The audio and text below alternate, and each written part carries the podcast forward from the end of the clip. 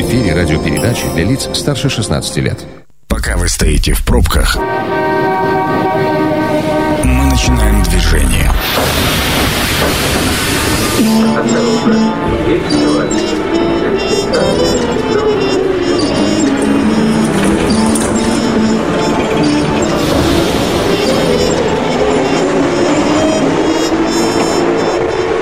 Метро. Главные темы Красноярска.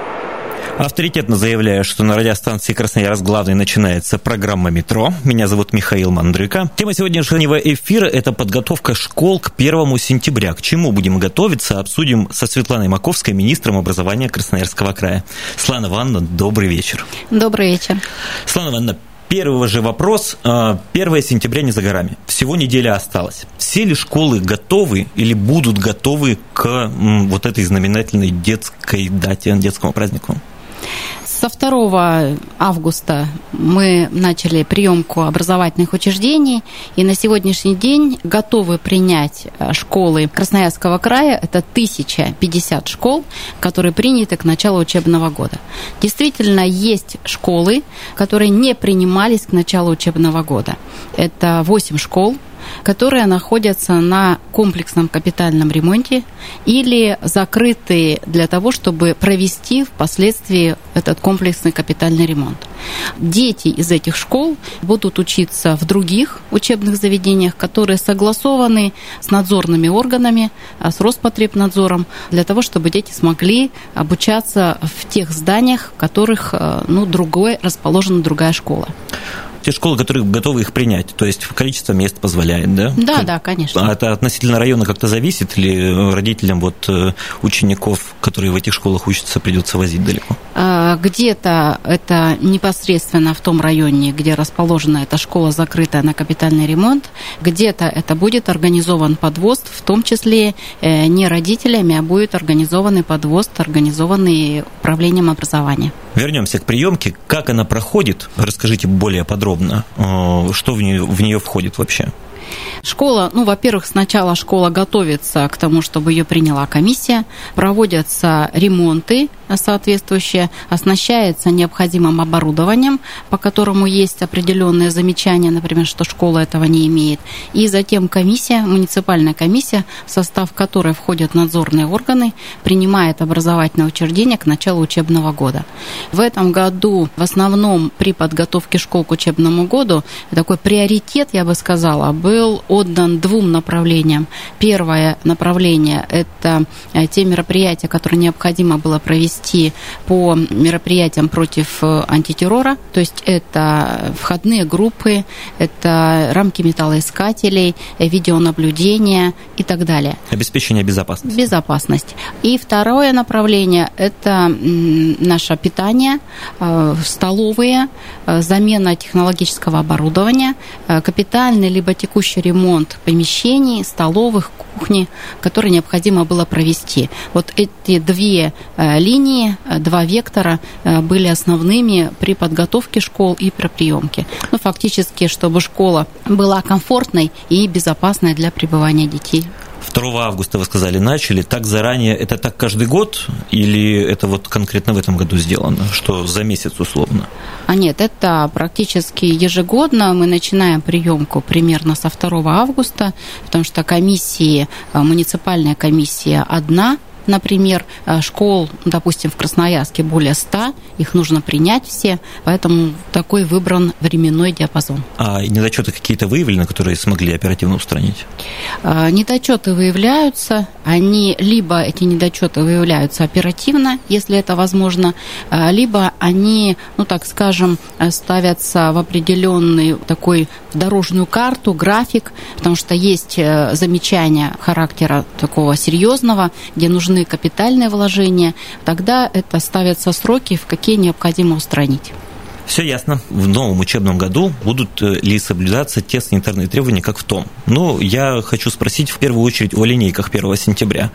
Как они пройдут? Есть какой-то план? Санитарные нормы и правила, которые были введены в связи с распространением новой коронавирусной инфекции для образовательных учреждений, э, сохраняются.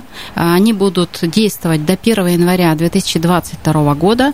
И если говорить э, в отношении школ, э, то в первую очередь это, конечно же, подготовка самой школы, помещений, это ее обработка всеми необходимыми средствами, чтобы она была а, обработана перед началом учебных занятий. Это первое. Второе – это гибкое расписание, а, то есть дети снова будут учиться по гибкому расписанию.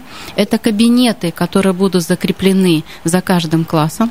На входе термометрия и все, что связано внутри образовательной организации, санитайзеры, рециркуляторы, которые обеззараживают воздух, все это должно присутствовать. То есть фактически все нормы и правила, которые действовали в прошлом учебном году, они будут действовать и в этом.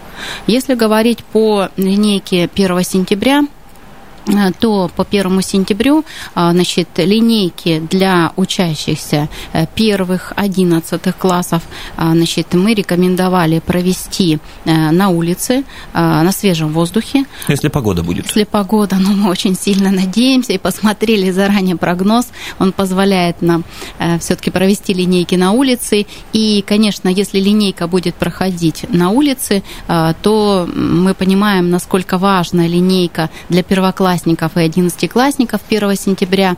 Э, это праздник, э, большой праздник, э, поэтому, конечно, будут присутствовать родители.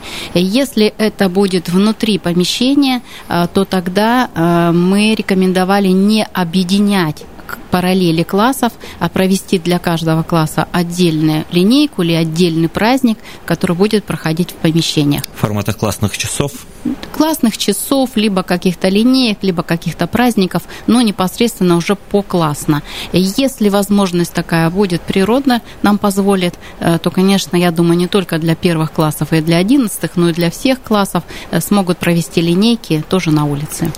Я думаю, что это большая радость для родителей, то, что дети пойдут в первый класс все-таки не за свои компьютеры, а в учебное заведение. А возвращаясь к вот той теме про удаленное обучение, есть ли какие-то статистические данные, может быть, или сведения, как вообще эта удаленка на детей повлияла? Ну, на успеваемость, может быть, на какие-то дружеские а, связи, на связи с преподавателем?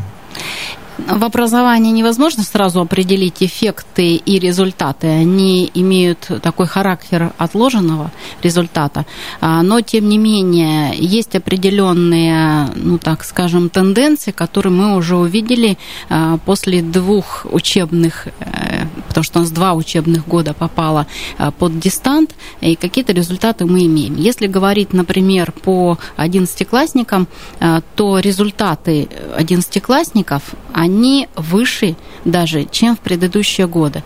Но это фактически говорит о том, что выпускники э, высокомотивированные уже ученики на дальнейшее обучение, и, соответственно, они использовали время, э, которое было более свободно с точки зрения того, что не нужно было идти в здание, приходить на, значит, возвращаться, как-то какой-то какой временной режим был у них из-за дистанционного обучения, значит, они смогли в онлайн обучении и с использованием самостоятельных организаций своей деятельности э, получить ну, более широкий спектр знаний. Поэтому одиннадцатиклассники в последние два года показывают результаты выше по единому государственному экзамену.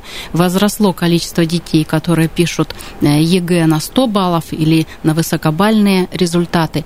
Если говорить про учащихся 5-9 классов, то в связи с тем, что у этих детей еще не настолько э, сформированы навыки самоорганизации и самостоятельности, то здесь мы фиксируем определенные э, проблемы в знаниях детей, которые нам нужно выправить в течение этого года. По дистанту. А, педагоги Как вообще восприняли вот это внедрение на горячую? Потому что, по сути, они были поставлены перед фактом, что нужно будет учить детей онлайн. Я к тому, что сейчас я знаю, что вы пользуетесь активно вот этой формой там, общения через интернет, и педсовет, э, который вот состоялся пару дней назад, вы тоже проводили в режиме онлайн.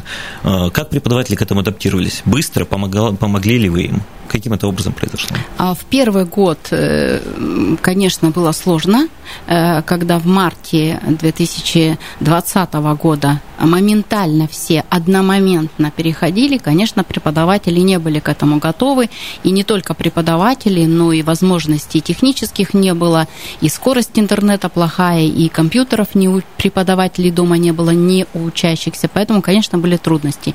Если говорить про прошедший учебный год и ноябрь-декабрь 2020 года, когда мы уже осуществляли переход вновь на дистанционную форму обучения, то уже педагоги владели и методикой, и техникой, и, конечно, использовали те образовательные платформы, э, которые были предоставлены, и сами обладали и методикой, и техникой э, преподавания. Поэтому, конечно, уже сейчас говорить о том, что педагоги не готовы, это было бы неправильно. Педагоги готовы э, работать, но я должна заметить, что очное обучение традиционное наше обучение, оно, конечно, дает результат значительно выше, чем онлайн-обучение.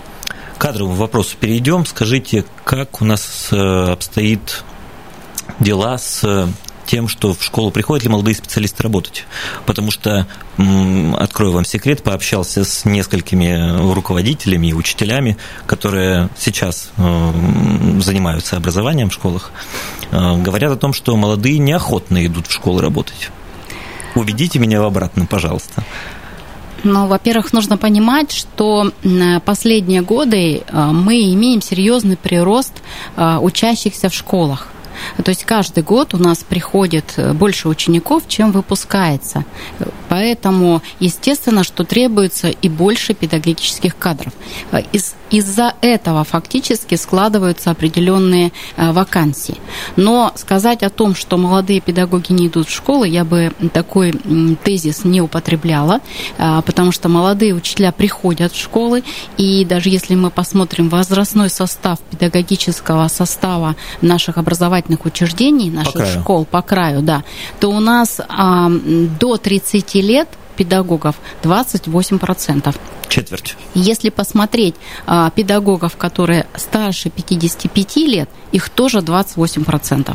То есть э, говорить о том, что у нас э, составы а, и не приходят молодые педагоги, составы достаточно уже возрастные, я бы такого вывода не делала. Молодые педагоги приходят. Другой разговор, а, как образовательная организация может, ну так скажем, задержать этих педагогов, как она сопровождает, э, есть ли наставничество в образовательной организации, действительно ли э, помощь осуществляется молодому педагогу, потому что, конечно, молодые педагоги не готовы, не всегда готовы э, к некоторым моментам, которые возникают в школе, особенно связанные с общением с детьми, с родителями, поэтому им нужна помощь.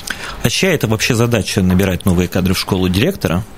Директор, конечно, в первую очередь в образовательной организации за педагогический состав отвечает руководитель. Ну, а вот студенты, которые ходят на практике в школу, они по вашей, может быть, статистике или, может быть, по опыту остаются в тех учебных заведениях, где практику проходят, или все-таки уходят из профессии? Э, по-разному. Есть те задерживаются, есть кто уходит из профессии, кто-то уходит из профессии не сразу, спустя несколько лет. А, поэтому здесь очень много факторов э, зависит от того, задержится ли этот педагог. Например, если сравнивать красоту Красноярск и сельскую местность, то это ну, совершенно разные будут основания. А по поводу зарплаты, что можно сказать? Средняя зарплата учителя в Красноярском крае есть? Э, вот средняя зарплата, слово, мне очень не нравится. Хорошо, разложите, потому пожалуйста, по пунктам да, тогда. Вот что... оклад, вот там классное руководство, президент всем э, сделал такую надбавку. Еще что, что входит и какая все-таки сумма?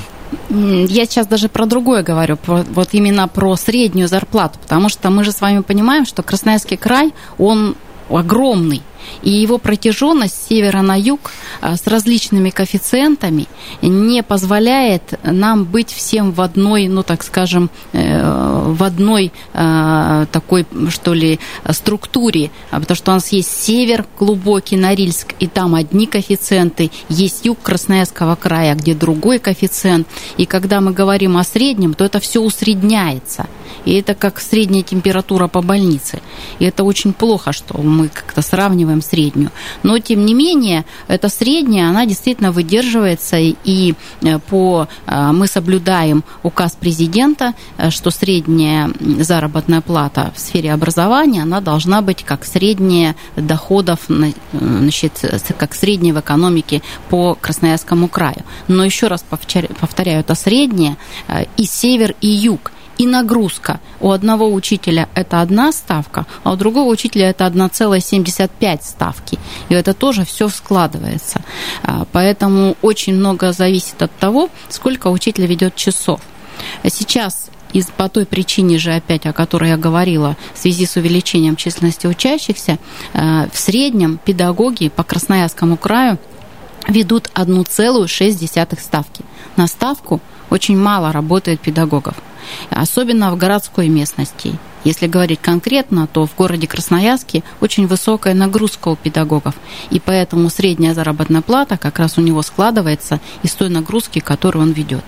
Да, у него оклад, часы, соответственно, стимулирующие выплаты. Зависит еще зарплата, ведет ли учитель а, классное кабинет. Руководство, да, кабинет. классное руководство, кабинет. Значит, э, есть ли у него проверка тетрадей, ну и так далее. Вот это все складывается в среднюю заработную плату педагога. Это программа «Метро». Авторитетно о Красноярске. Мы работаем в прямом эфире. В студии Михаил Мандрыка. Напротив меня министр образования Красноярского края Светлана Ивановна Маковская. Обсуждаем подготовку школ к 1 сентября. И остановились мы на зарплатах учителей. Но под Министерство образования попадают же не только школы, но и э, другие учебные заведения, например, техникумы. Вот об этом мы тоже поговорим, ну а пока я приглашаю наших слушателей подключаться к нашему диалогу. 219 11 10. Разговариваем о подготовке школ к 1 сентября. Светлана Ивановна э, готова ответить на несколько вопросов. Светлана Ивановна, что в техникумах? Там э, несколько другие ставки. Как э, зарплата учитывается для преподавателей вот, специализированных учебных заведений? В учреждениях среднего профессионального образования сам оклад, который получает преподаватель в техникуме, он точно такой же, как оклад в школе. С 1 сентября 2021 года, то есть с этого года, классные руководители или их называют кураторы групп в техникумах э, будут точно так же, как учителя и классные руководители в школах, получать дополнительную доплату в размере не менее 5000 рублей за классное руководство. За осуществление вот этой деятельности, да, за кураторство вот, группы. Да, в прошлом году э, такую доплату преподаватели техникумов не получали. Вот с этого года они будут получать эту доплату 5000 э, плюс те коэффициенты, но в зависимости, опять же, от того, где расположен техникум. С одной стороны, это повышение заработной платы педагогам, работающих в среднем профессиональном образовании. С другой стороны, это показатель того, что на а, вопросы и проблему воспитания э, сейчас уделяется особое внимание. Это такое приоритетное направление нашей деятельности э, в ближайшие э, годы, что необходимо не только в школе, но и в учреждениях среднего профессионального образования уделять серьезное внимание воспитанию студентов. А, возвращаясь опять к техникумам, а, вот э, у меня есть сведения, что техникумы училища, особенно на периферии, не которые в Красноярске находятся, в большинстве своем э, расположены в старых зданиях, там 60-х, 70-х годов постройки. Если со школами более-менее все хорошо, я, по крайней, мере, по крайней мере, не слышал особых проблем с тем, что школа капиталили, да вы и сами в начале эфира об этом сказали. А что вот с этой программой? Есть ли какая-то идея, как это профинансировать? Или, может быть, э, какие-то гранты? Что, Как это будет работать?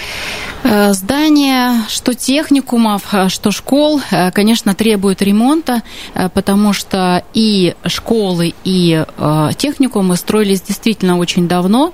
Многим из, из этих зданий уже более 50 лет, и действительно не всегда они ремонтировались как положено, так скажем, каждых 25 лет. Поэтому многие здания не соответствуют современным требованиям, но тем не менее а, постепенно а, приводятся издания школ, издания техникумов в соответствие, опять же, чтобы они были комфортны и безопасны для пребывания и интересны для обучения. Если говорить по техникумам, то мы сейчас ремонтируем а, те техникумы, которые а, в, на территории которых, в зданиях которых открываются современные лаборатории и мастерские в рамках национального проекта образования. И, соответственно, тогда не только оснащается эта лаборатория или мастерская оборудованием, но и производится ремонт. А, поэтому такая программа существует.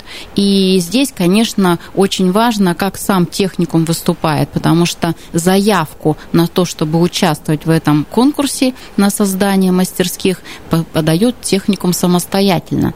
А, поэтому здесь очень важный момент – это активность э, администрации и команды техникума. Если говорить по школам, а, то наш президент на съезде «Единой России» 19 июня дал поручение разработать программу комплексного капитального ремонта общеобразовательных учебных заведений, то есть школ. И такая программа федерально разрабатывается. Красноярский край представил свои предложения в эту программу. Значит, мы включили в эту программу 107 школ Красноярского края. Например, если говорить по городу Красноярску, туда вошли 20 школ города Красноярска, которые в ближайшие 5 лет а, за счет в том числе федерального бюджета и краевого бюджета будут капитально ремонтироваться. А по поводу питания, это возвращаясь к указам президента, он же подписывал указ о том, что все должны быть обеспечены питанием. Что с этим вопросом? А, с 1 сентября э, прошлого учебного года а, значит, все учащиеся начальной школы обеспечены горячим бесплатным питанием. Это работает? Это проект, который будет продолжен. В этом году таких учащихся будет более 155 тысяч а, по всему Красноярскому краю Соответственно, школы э, готовы к тому, чтобы осуществлять этот процесс. Вернемся к разговору о э, школьных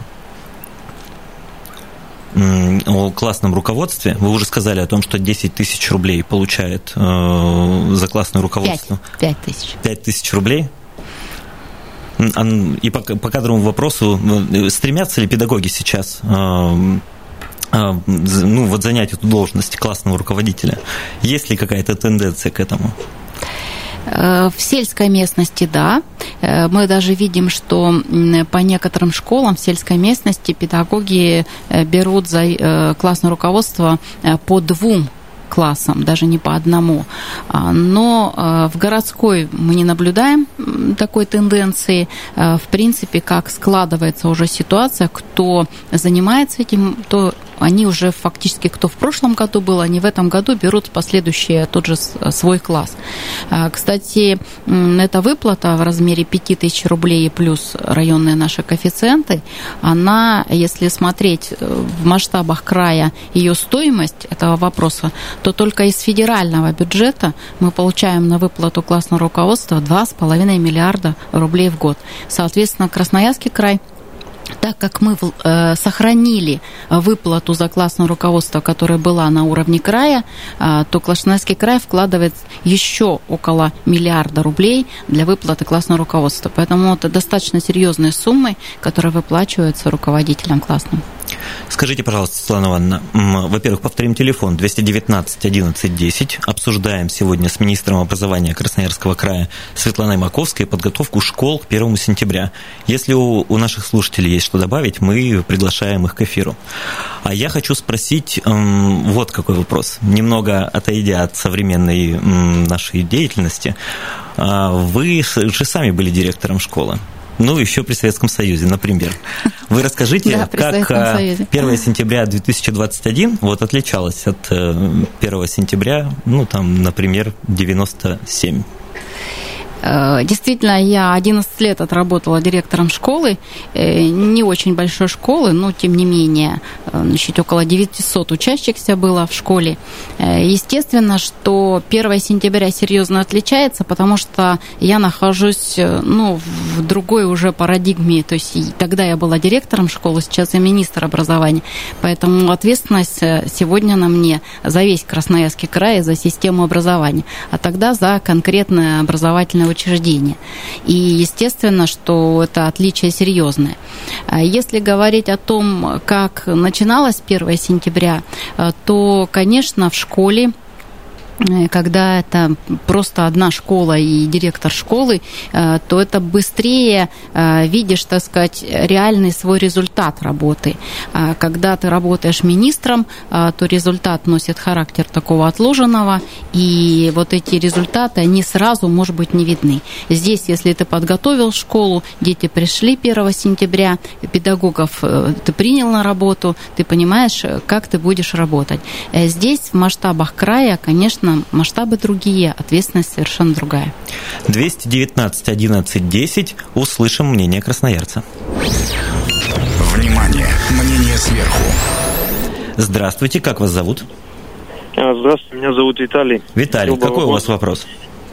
Э, вы знаете, у меня сын идет в первый класс в этом году. Я вас поздравляю. И нам сказали, спасибо. И нам сказали, что у нас не будет продленки сказали вроде как это сейчас, ну, не принято или запрещено, не знаю. Не знаете, ну, можете объяснить, почему? Спасибо за вопрос, э, Светлана Ивановна. Как у нас с продленками? Я так понимаю, есть некоторые шероховатости, в том числе из-за пандемии. Э, да, действительно, э, группы продленного дня, э, их определяет само образовательное учреждение в зависимости от возможностей школы. Потому что сегодня, допустим, если речь идет о городе Красноярске, то не всегда город Красноярск обладает в школе свободной площадью для того, чтобы организовать группу продленного дня. Поэтому нужно, конечно, конкретно смотреть по школе, в которой вы идете, по какой причине э, значит, отменяется группа продленного дня. Это вот первое направление. То есть есть ли возможности у школы? А второе – это, конечно же, определенные ограничения, а, связанные с пандемией, а, поэтому есть тоже вопрос, может быть, пересекаются потоки детей, может быть, нет отдельного входа. То есть нужно рассматривать это конкретно, конечно, по конкретной школе и в конкретном управлении образования. А вообще вот этот институт продленки, да, когда дети остаются после уроков, делают домашние задания, ходят секции, занимаются какими-то а, еще вещами до того, как родители их заберут.